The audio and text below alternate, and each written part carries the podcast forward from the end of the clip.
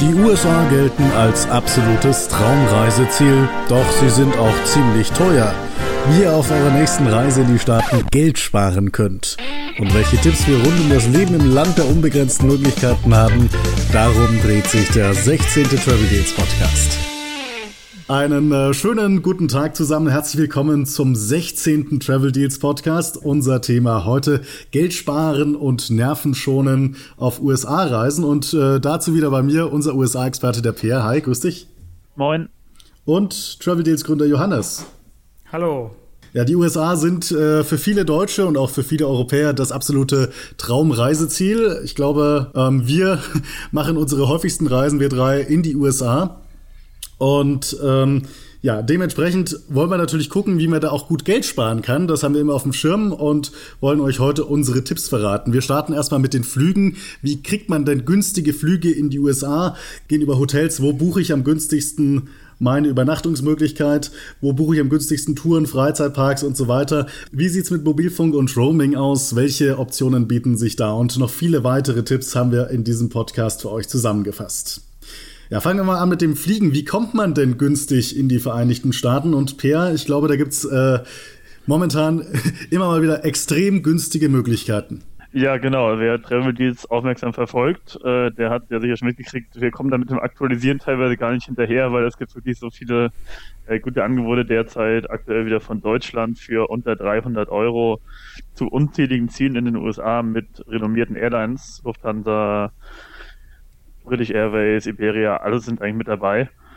Und man dachte jetzt ja, dass es so nach der Primera-Pleite dann langsam aufhören wird, aber es geht eigentlich genauso weiter, wie es angefangen hat. Genau, der Grund ist ja dieser massive Preiskampf zwischen den drei Airline-Allianzen, OneWorld, SkyTeam und Star Alliance. Die betteln sich da momentan. Genau, und so, so wirklich angefangen hat es ja eigentlich dann mit den Leittarifen, wo man ein bisschen aufpassen muss, dass Gepäck jetzt meistens nicht dabei ist und dann man halt in der Regel nur 80 Euro raufrechnen muss für das Gepäck, aber selbst dann sind die Preise eigentlich so gut, wie man es vor zwei Jahren noch nicht gedacht hat. Genau, und ähm, es sind auch schönerweise wirklich oft einfach auch Direktflüge sogar mit renommierten Airlines von Deutschland aus zu Zielen wie New York, Boston, Miami, ähm, Chicago, San Francisco, Los Angeles. Teilweise auch ein bisschen exotischere Ziele mit dabei und das Ganze, wie gesagt, für etwas mehr oder sogar teilweise unter 300 Euro ohne Gepäck plus 80 Euro für Gepäck. Ich reise ja grundsätzlich immer nur mit Handgepäck. Mir reicht das ja aus.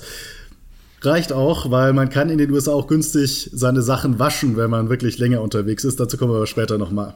Was muss man denn beachten, wenn man so einen günstigen Flug bucht, Per? Ja, es gibt natürlich grundsätzlich die Fair-Rules, äh, die Tarifregeln, die diese groben Details vorgeben. Da haben wir auch einige Artikel zu. Zum Beispiel ist es oft so, dass man äh, der Aufenthalt mindestens eine Nacht von Samstag auf Sonntag beinhalten muss machen die Airlines halt so, damit jetzt nicht die Geschäftsreisenden, die unter Woche kurz rüberfliegen, für 300 Euro buchen, sondern die sollen dann schön das drei- oder fünffache bezahlen. Und die Touristen können natürlich davon profitieren und sollten aber so ein bisschen flexibel auch immer sein. Hingegen One-Way-Flüge sind aber meistens extrem teuer, also vor allem wenn man mit der drei Allianzen fliegen möchte. Bei Billigfliegern wie Eurowings, Condor hat man da schon bessere Karten. Auch ein Punkt, wo, den man beachten sollte, ist, dass man am besten die Ferien meidet. Also vor allem die Sommerferien. Die sind einfach für USA-Flüge extrem teuer. Also da sprechen wir schnell von Ticketpreisen in der Economy von 800 Euro nach New York und höher, vor allem in den Sommerferien, wie gesagt. In den Herbst- oder Winterferien sieht es dabei besser aus. Also das ist auf jeden Fall, wenn man auf die Ferien angewiesen ist, sollte man dann eher auf wirklich die Herbst-, Winter- oder Osterferien ausweichen. Da gibt es auch regelmäßig Angebote, wohingegen es halt wirklich in den Sommerferien eigentlich nie wirkliche Angebote gibt für USA-Flüge wo man noch ein bisschen aufpassen muss, dann, äh, wenn man, wo wir gerade im Winter sind, wenn man jetzt über Silvester reisen will, sind zwar oft die Flüge extrem günstig, aber bei den Hotels zahlt man dann 200, 300 Euro die Nacht mindestens für die letzte Bruchbude. Aber bevor man bucht, sollte man zumindest einmal noch äh, die Hotelpreise auch ansehen. Genau, und da sind wir schon beim nächsten Punkt nach den Flügen. Das ist unser Punkt, wo kann man bei Hotelübernachtungen sparen? Äh, und Johannes, sehr, sehr viele Deutsche haben eine wirklich praktische Möglichkeit, weil sie eine Karte in ihrem Portemonnaie haben, mit der man auch in den USA ordentlich Kohle bei Hotelübernachtungen sparen kann.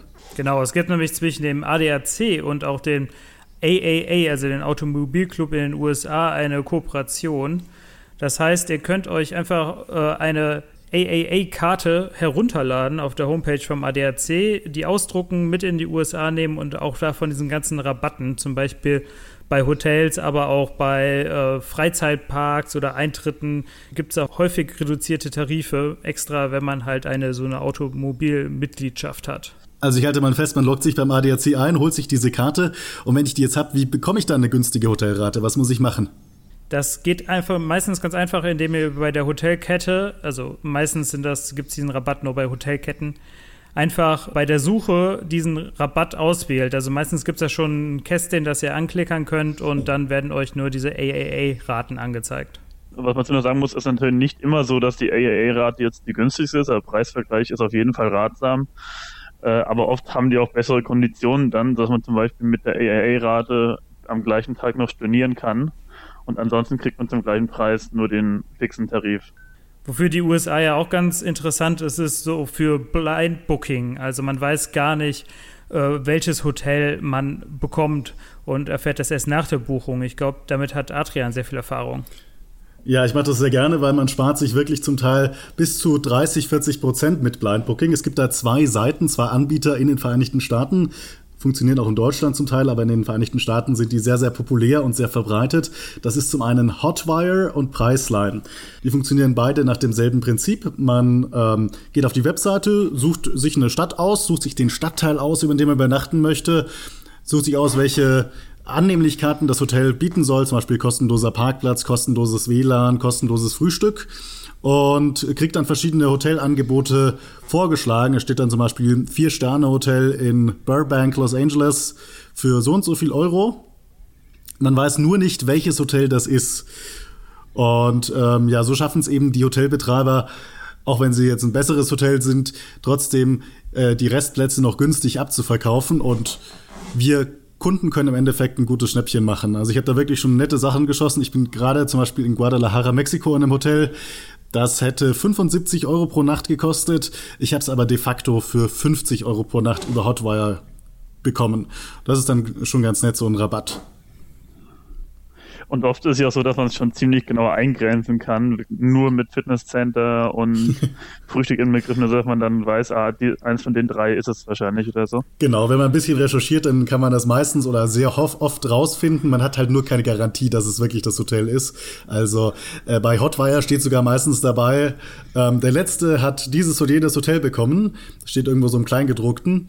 Und ich sag mal so, in 80 Prozent der Fälle ist es dann auch wieder genau dieses Hotel, was der letzte schon bekommen hat. Und auch anhand der Bewertungen und so, die werden ja auch angezeigt, also zumindest die bei TripAdvisor, wie viele ähm, Sterne das da bekommen hat, da kann man dann schon gut darauf schließen, weil es muss man bloß ein bisschen recherchieren, dauert ein bisschen. Ja, wenn ihr nach Las Vegas fahrt, da gibt es ja ganz viele Casinos bekanntermaßen und diese Casinos gehen ja auch immer einher mit einem integrierten Hotel oder andersrum, je nachdem, wie man das sehen möchte. Und äh, bei den Casinos ist es so, dass die sehr häufig günstiger sind als kleinere Billighotels oder Motels, die es so in der Stadt gibt. Und das gilt nicht nur für Las Vegas. In Las Vegas ist ja erstmal schwer, überhaupt ein Hotel ohne Casino zu finden. Aber ich hatte auch schon in Kanada eins gewählt, das war dann äh, direkt quasi fast im Nationalpark in Banff drin und das hat dann wirklich trotz guter Standards ein Drittel weniger gekostet als die billige Travelodge in der Ecke.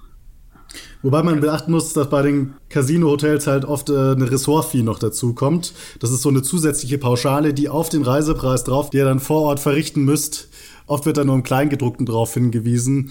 Ähm, damit werden so Sachen wie Pools, Fitnesscenter und allgemein das Hotel eben abgedeckt und beläuft sich meistens schon so auf 20, 30 Dollar pro Zimmer und pro Nacht.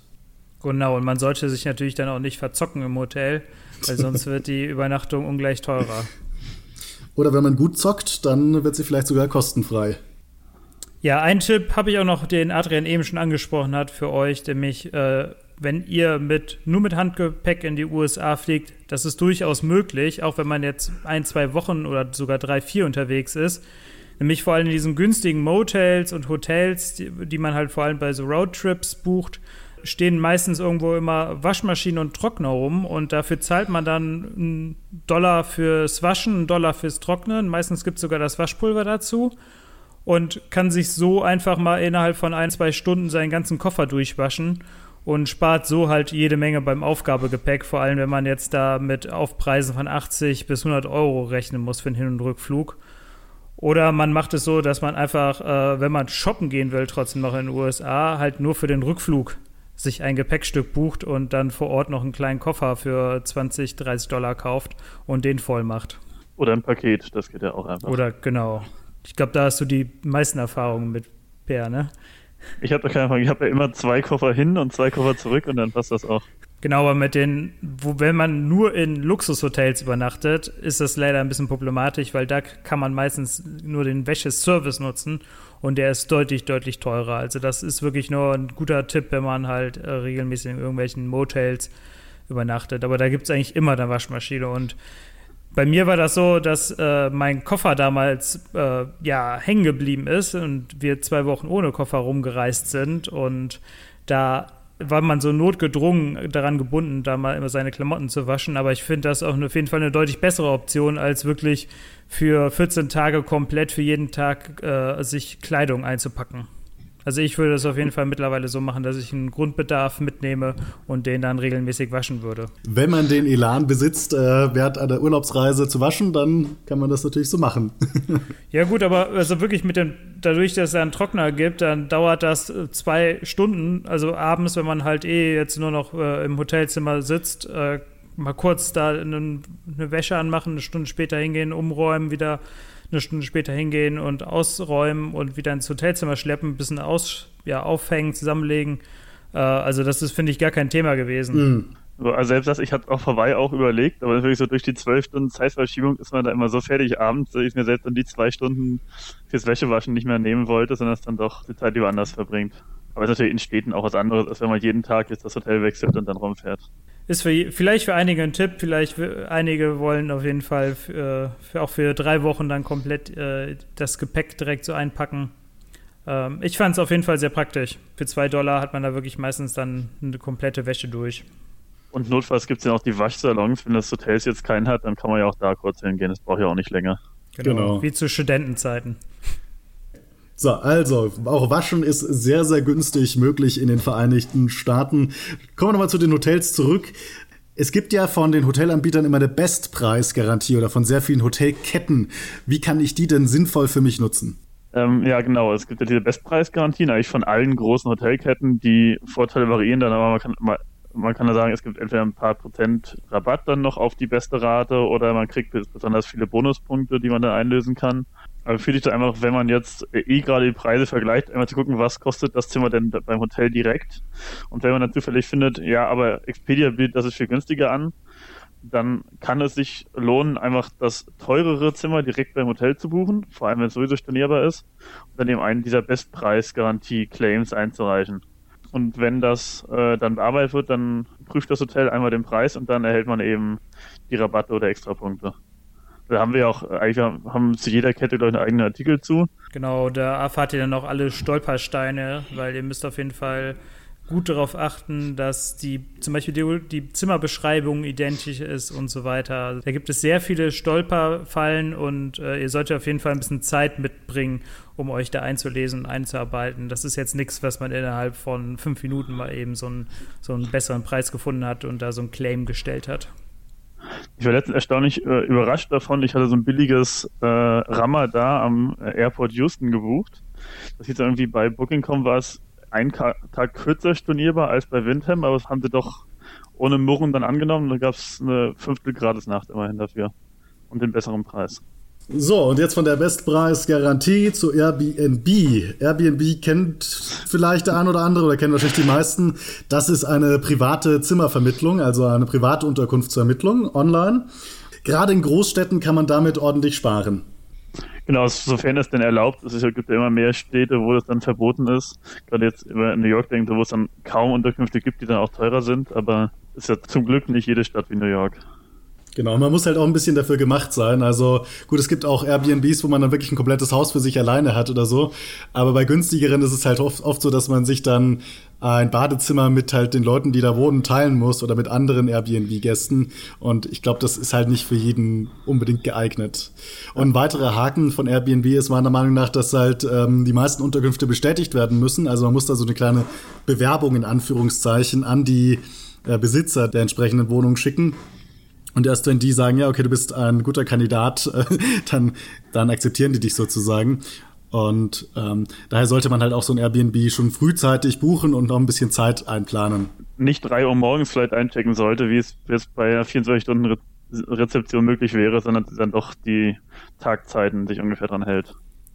Also ich finde vor allem Airbnb ist interessant, wenn man mehr als zwei Personen reist, weil dann müsste man, wenn man schon zu dritt oder zu viert, meistens schon halt zwei Hotelzimmer sich nehmen. Und da ist meistens ein Airbnb günstiger. Ob jetzt ein Airbnb wirklich günstiger ist als ein einfaches Hotelzimmer, bezweifle ich in den meisten Fällen.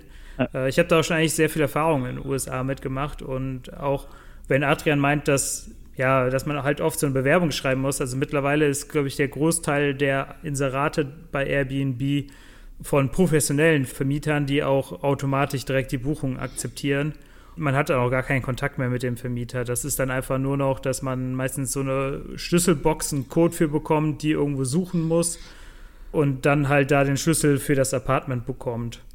Also ich habe da auch schon sehr schöne Erfahrungen gehabt. Also ich war mal in New York in einem Loft, also in Williamsburg von einem Architekten. Das war echt sehr Hammer. Also es, ich habe auch mal ein paar Bilder davon auf Travel Deals äh, gepostet, wenn es so um Airbnb ging.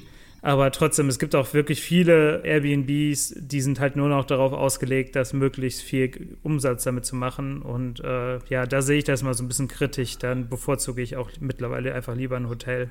Auch ein Punkt, wo sich für mich jetzt wirklich extrem gelohnt hat, war jetzt die Hawaii-Reise. Äh, jetzt im September, da waren wir zwei Wochen auf Big Island und da war es wirklich so, ein Airbnb, teilweise sogar so ein kleines äh, Gasthäuschen für sich, hat dann 40, 50 Euro die Nacht gekostet. Und Hotels, wenn es die denn gibt in der Ecke, das waren dann das drei- bis vierfache. Also es kann sich auch zu zweit stark lohnen. Aber ich glaube, Hawaii ist da auch so ziemlich extrem, weil die Hotels halt alle wirklich ziemlich gehoben sind und wirklich sauteuer.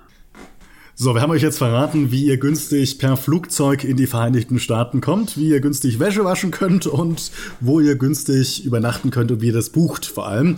Ähm, jetzt sind wir in den Vereinigten Staaten und jetzt ist natürlich die Frage, was machen wir die ganze Zeit? Wie komme ich günstig an Eintrittskarten, Touren, Shows und so weiter und so fort? Und Frage an unsere beiden Experten, gibt es denn da so etwas wie die Webseite, die man auf jeden Fall besuchen sollte, wenn man sowas buchen möchte?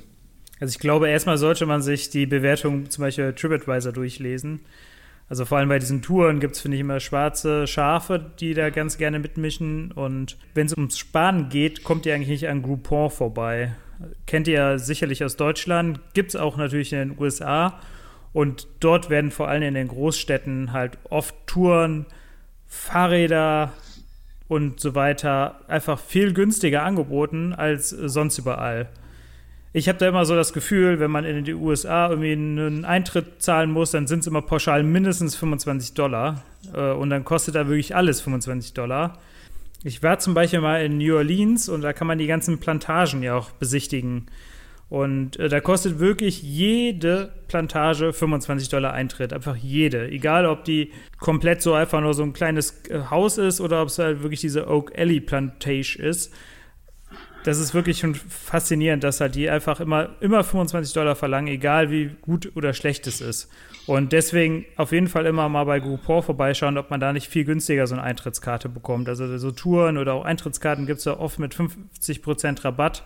Und äh, das habe ich jetzt schon mehrfach genutzt, auch zum Beispiel in New Orleans für eine, so eine Sumpftour oder halt in San Francisco, um einfach ein Fahrrad zu mieten weil da kostet das auch immer pauschal 25 Dollar pro Tag für ein Fahrrad und äh, das echt, das sind zum Teil echt Klapperräder. Äh, das ist völlige Geldverschwendung meiner Meinung. Wir hatten auch mal in Florida, da waren wir fast jeden Abend Minigolfen, da kann man sonst nicht viel tun. Davon auch öfter so 8 Dollar über Groupon statt 20 dann, wenn man es direkt zahlt. Und selbst für Essen kann man da, glaube ich, auch vorbeischauen, auch wenn ich das selbst noch nie gemacht habe. Wobei natürlich immer der Preisvergleich äh, sich lohnt. Also auch mal gucken, was kostet es auf der, auf der Seite quasi des Anbieters direkt. Gibt es vielleicht irgendwie noch eine andere Seite, wo man Tickets für die entsprechende Attraktion kaufen kann. Ähm, ich habe eine ganz lustige Anekdote aus New York. Bei meinem ersten New York-Besuch Grey Line Busse, also diese Doppeldeckerbusse, wo man so Stadtführungen machen kann. Ähm, und zwar hatten die irgendwie so ein Flash-Sale auf ihrer Seite. Da hat es quasi 50% Rabatt gegeben auf alles. Dieses Komplettpaket mit irgendwelchen Eintrittskarten und der Tour hätte halt normalerweise 150 Euro gekostet und so hat es nur 75 Euro gekostet. Und dann habe ich auch noch im Internet einen Gutschein quasi für die Greyline-Seite entdeckt und dann nochmal 20 Dollar ähm, Rabatt bekommen. Also war ich dann bei 55 Dollar. Und der absolute Hammer war dann irgendwie zwei Monate, nachdem wir zurückgekommen sind, äh, lag ein Brief in unserem Briefkasten, dass Greyline wegen eines Wettbewerbsverstoßes angemahnt wurde und wir die Hälfte des Preises zurückbekommen. Also haben dann irgendwie ein bisschen mehr als 25 Dollar für dieses Paket gezahlt, was eigentlich 150 Dollar gekostet hätte. Aber das ist natürlich auch schon viel Glück, was wir da gehabt haben. Und um nochmal zurück auf Groupon zu kommen, ähm, wenn man jetzt kurz entschlossen ist, sich noch nicht genau überlegt hat, äh, was mache ich heute den ganzen Tag und keine Lust hat, vorher schon mal irgendwas online zu buchen, macht einfach einen Screenshot von dem Couponpreis, der euch da angezeigt wird. Und dann könnt ihr auch versuchen, direkt an der Kasse quasi äh, diesen Couponpreis zu bekommen. Das funktioniert sehr oft. Also man muss einfach sagen, hey, kann ich ein Coupon-Preismatch machen und dann geben die euch vielleicht auch den Preis, den ihr bei Groupon hättet bezahlt. Also ja? Ja. ja da habe ich noch so eine kleine Anekdote. Wir waren mal in Los Angeles, in so, da gibt es ja unzählige Freizeitparks, wir sind zu der Knott's Berry Farm gegangen. Dann da standen wir da und haben gesehen, ja, online bei Groupon soll es 40 Dollar kosten oder so und da am Schalter 65. Dann haben wir gefragt, was kostet es dann? Ja, 65. Dann wir, äh, haben wir dann am Handy über Groupon das aber gekauft, ewig gebraucht, weil PayPal nicht ging und alles. Dann nach einer Viertelstunde hatten wir endlich unsere Tickets da auf dem Groupon-Ding. Und da hat meint der Typ, er hättest du einfach nach Groupon-Preismatch fragen können, da hätte ich es dir auch so gegeben. Wir haben dann ewig darum gemacht auf der Groupon-Seite. Ja. Ja, zur Not auch noch so als Tipp, wenn man halt kein mobiles Internet in den USA hat und einfach über die mobile Seite von Groupon.com gehen, da das kaufen und man kriegt dann direkt so einen QR-Code angezeigt. Und damit ihr, wenn ihr unterwegs seid und das einlösen wollt, damit ihr auch den QR-Code sicher habt, einfach davon einen Screenshot mit dem Handy machen. Und äh, dann könnt ihr direkt einfach die, den Screenshot vorzeigen, statt die mobile Seite.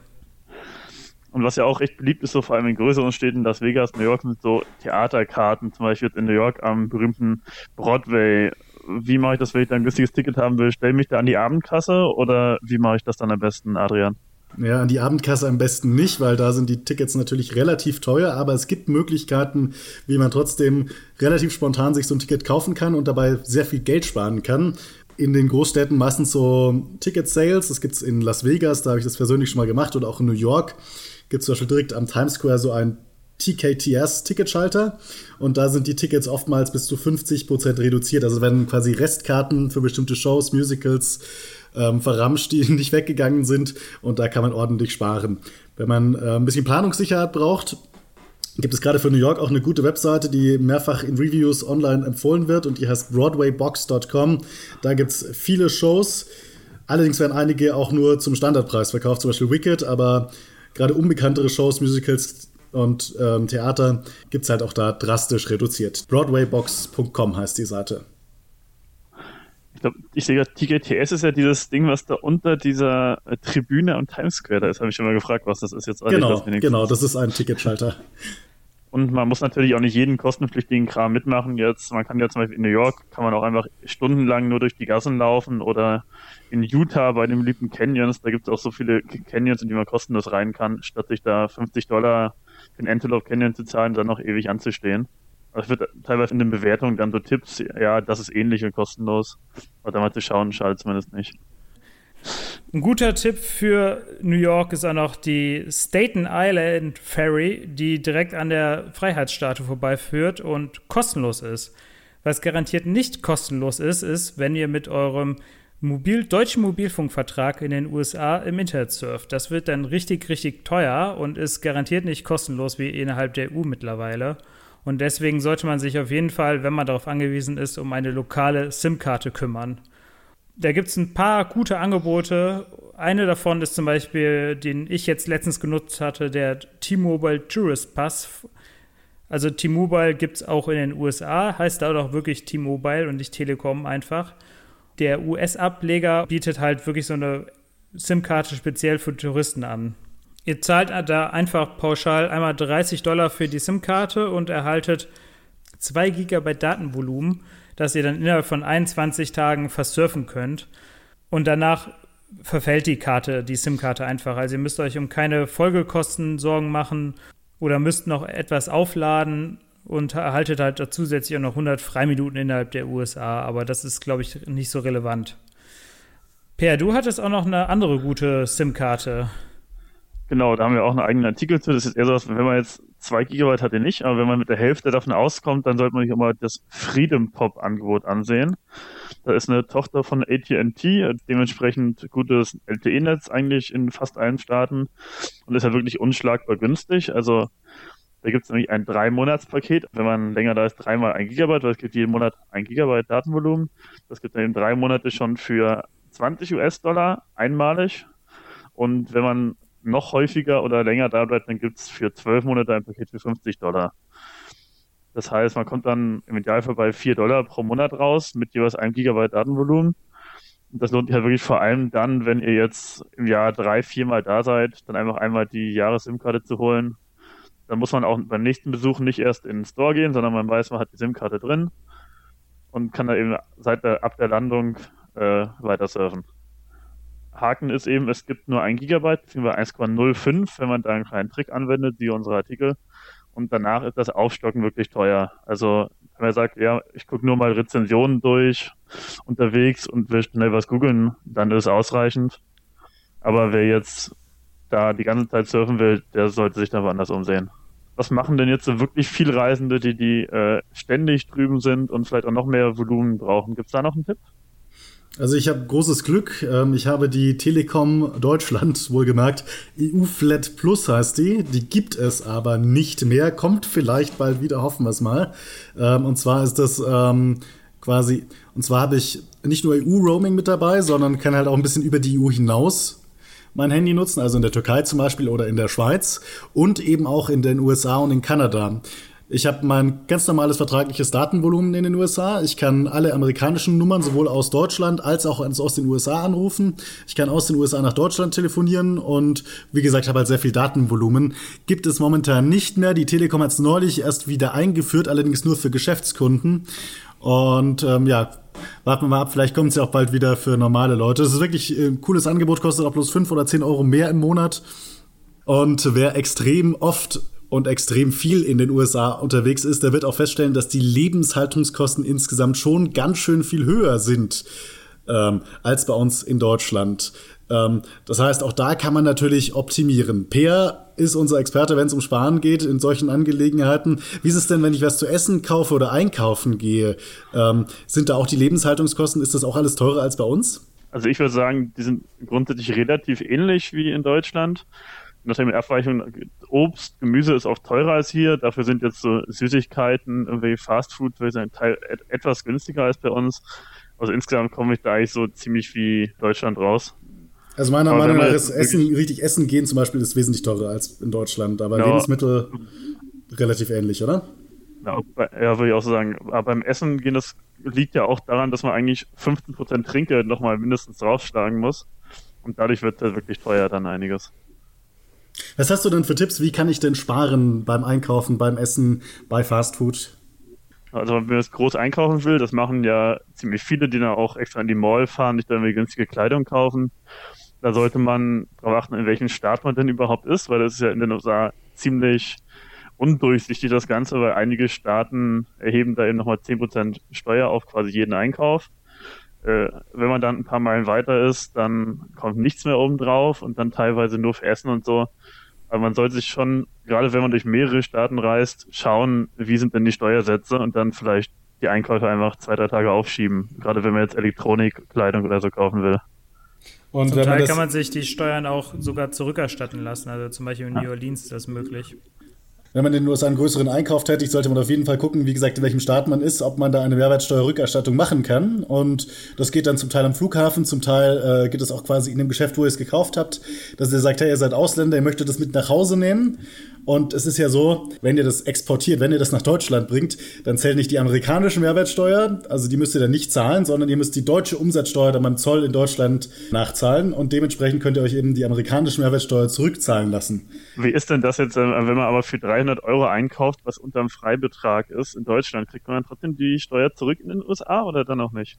Das hat jetzt aber nicht unbedingt damit etwas zu tun. Also wenn ihr den Freibetrag ausreizt, kriegt ihr trotzdem die Steuern in den USA erstattet. Das hat damit wirklich nichts zu tun.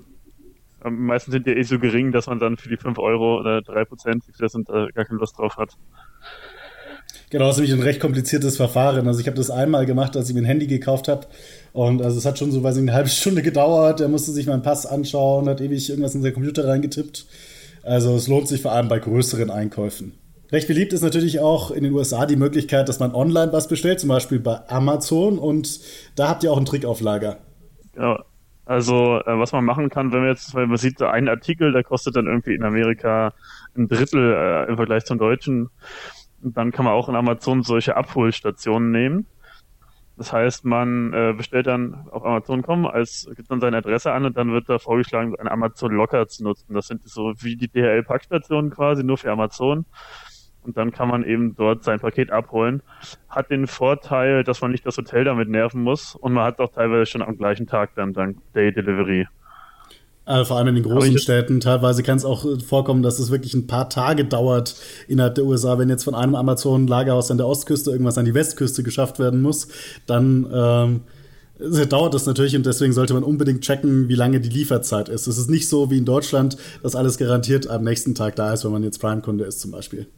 Äh, da hatte ich, bin ich auch schon einmal ein bisschen reingefallen, weil es stand irgendwie da, Lieferung in fünf Tagen oder so, habe ich es bestellt. Dann war es aber doch am nächsten Tag schon da und dann war die Abholfrist vorbei und dann wurde es schon zurückgeschickt, ohne dass ich es abholen konnte. Hat irgendwie nur drei Tage Zeit, es abzuholen. Und dann war es schon wieder weg.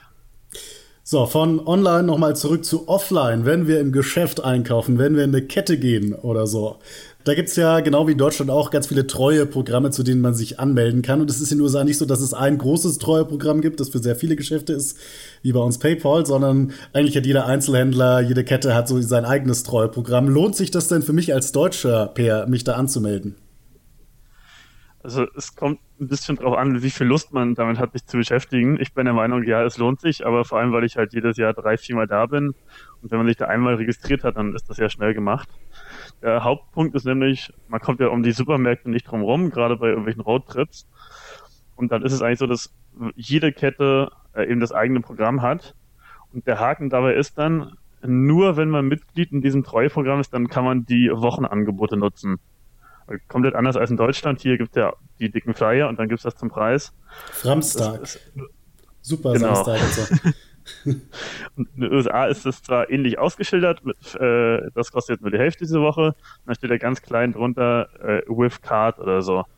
Das heißt, wenn man keine Kundenkarte hat, dann zahlt man trotzdem den Normalpreis und kann sich wirklich lohnen, gerade bei längeren Aufenthalten, sich da einmal anzumelden und dann da Geld zu sparen. Zusätzlich gibt es natürlich auch noch so Sachen wie bei Payback, dass man dann ein Prozent immer zurückkriegt und Coupons, Gutscheine, aber der Hauptpunkt sind wirklich meiner Meinung nach die Angebote, die man dann nutzen kann. Aber braucht man dafür nicht eine US-Adresse?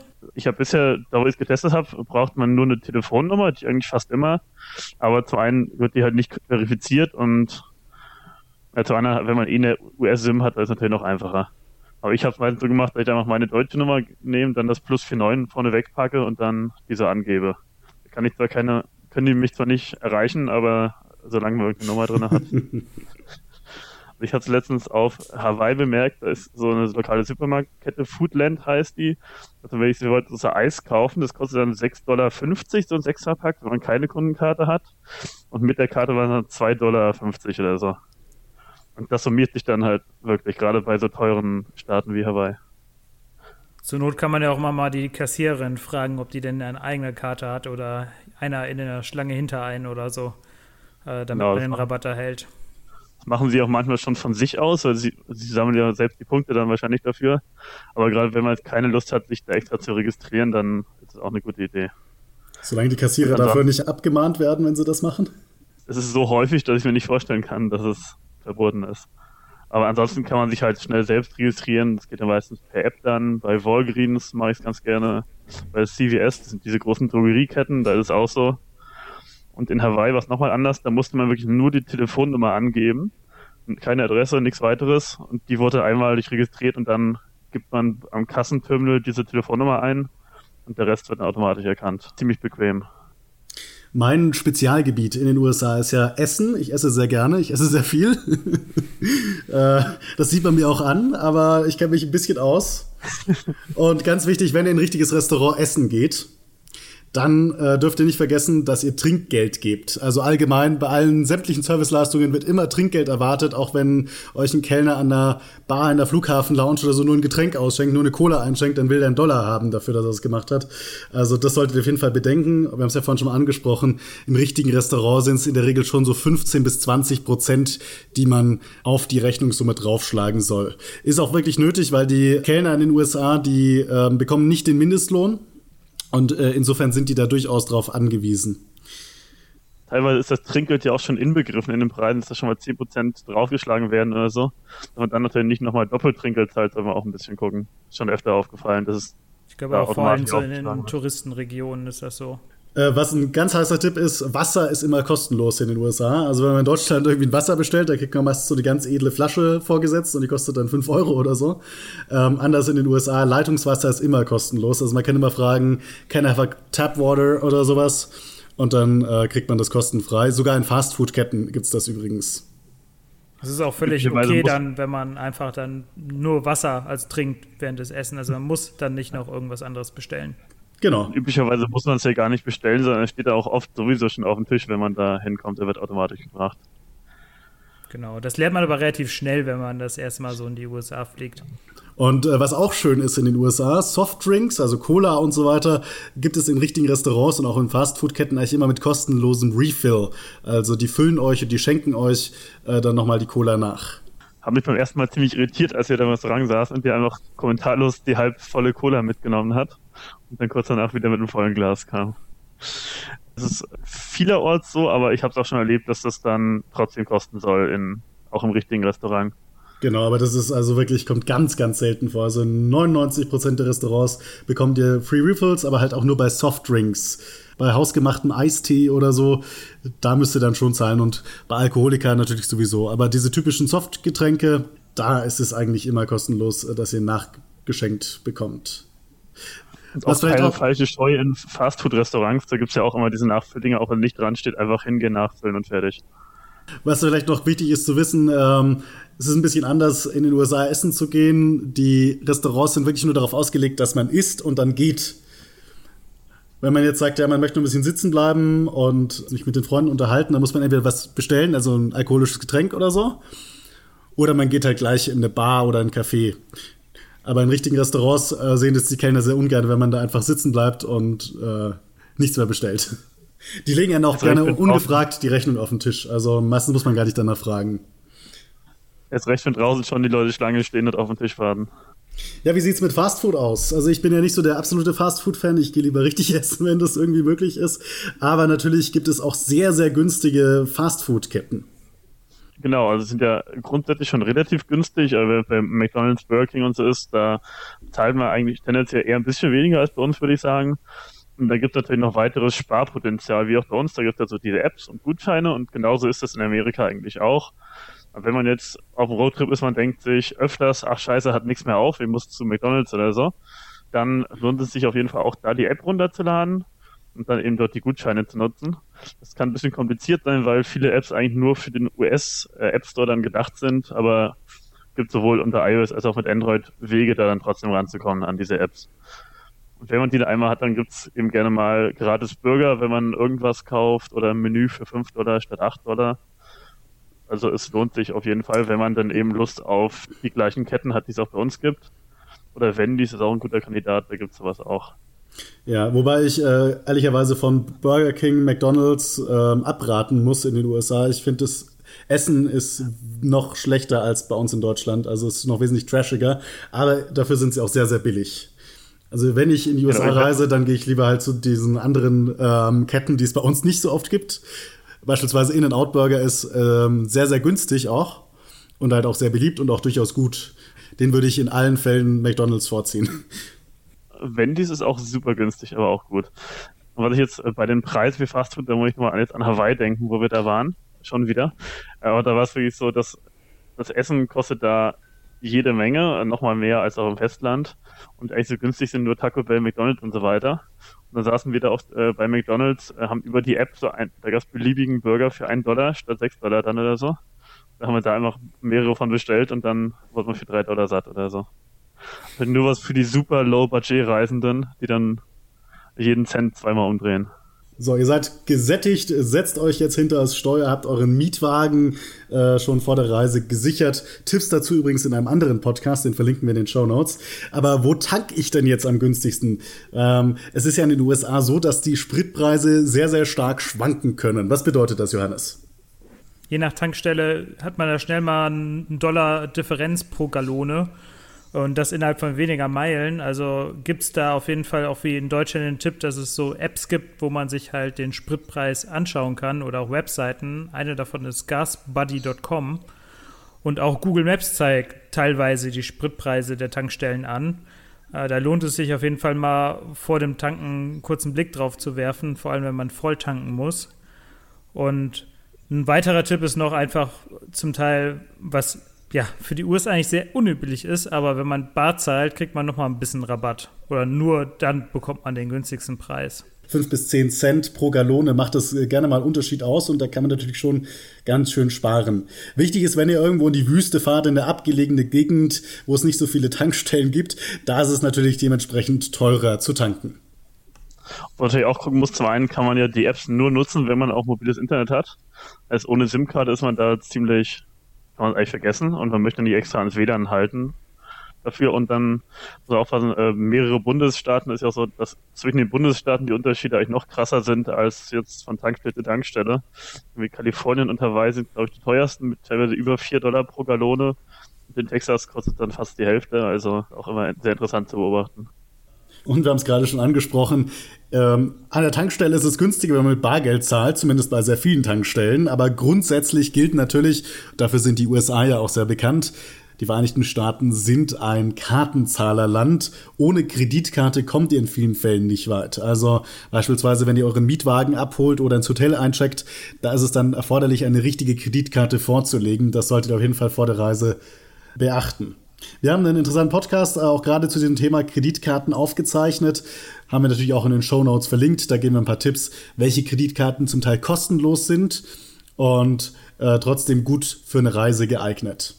Vor allem vor einer Sache sollte man sich so ein bisschen schützen oder sollte man darauf achten, wenn man Bargeld abheben will mit seiner Kreditkarte. Und das sind Fremdgebühren, also Gebühren, die nicht von eurer Bank erhoben werden für das Abheben, sondern von den Automatenbetreibern vor Ort direkt die schlagen ganz gerne mal so für einen Bargeldabhebungsvorgang 5 Dollar, ich habe auch schon 7 oder 9 Dollar gehabt, drauf.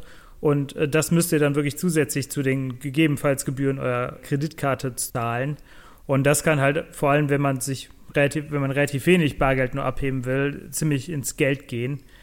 Darauf sollte man auf jeden Fall achten. Es gibt leider nur noch sehr wenige Ausnahmen in vor allem in den Großstädten, wo man kostenlos abheben kann. Wir sammeln ja auf Travel Deals Fremdgebühren für jetzt mittlerweile über 30 Ländern, Länder weltweit. Da könnt ihr mal reinschauen. Da gibt es auch ein paar aktuelle Tipps, wo ihr denn in den USA noch kostenlos mit eurer Kreditkarte, also ohne diese Fremdgebühren, Bargeld abheben könnt. Verlinken wir euch auch in den Show Notes. Äh, und was ich jetzt auch schon oft gehört und gelesen habe, dass man im äh, Supermarkt auch Geld abheben kann, nennt sich einfach Cashback. Äh, nicht nur bei Amis beliebt, sondern wir als Deutsche haben da auch den Vorteil, dass man dann dass eben einfach als Supermarkt-Einkauf auf der Kreditkarte auftaucht und dann man eben weder Gebühren für den Automaten zahlt, noch zusätzliche Gebühren von der Kreditkarte. Einfach an der Kasse nach Cashback fragen, dann kriegt man zum Beispiel 100 Dollar mit raus, zusätzlich zum Einkauf. Da spart man sich auch den Weg zum Geldautomaten. Ja, vielen Dank, Peer, vielen Dank, Johannes, für diese vielen Tipps. Also ich würde mal sagen, damit äh, kann sicherlich der ein oder andere was anfangen und in den USA auf der nächsten Reise viel Geld sparen. Das war der 16. Travel Deals Podcast mit Johannes, Peer und meiner Wenigkeit Adrian. Wir hoffen natürlich, ihr seid auch nächstes Mal wieder mit dabei. Könnt uns gerne abonnieren. Das geht auf iTunes zum Beispiel oder auch äh, neuerdings bei Spotify. Einfach bei Spotify nach Travel Deals suchen und den Travel Deals Podcast abonnieren.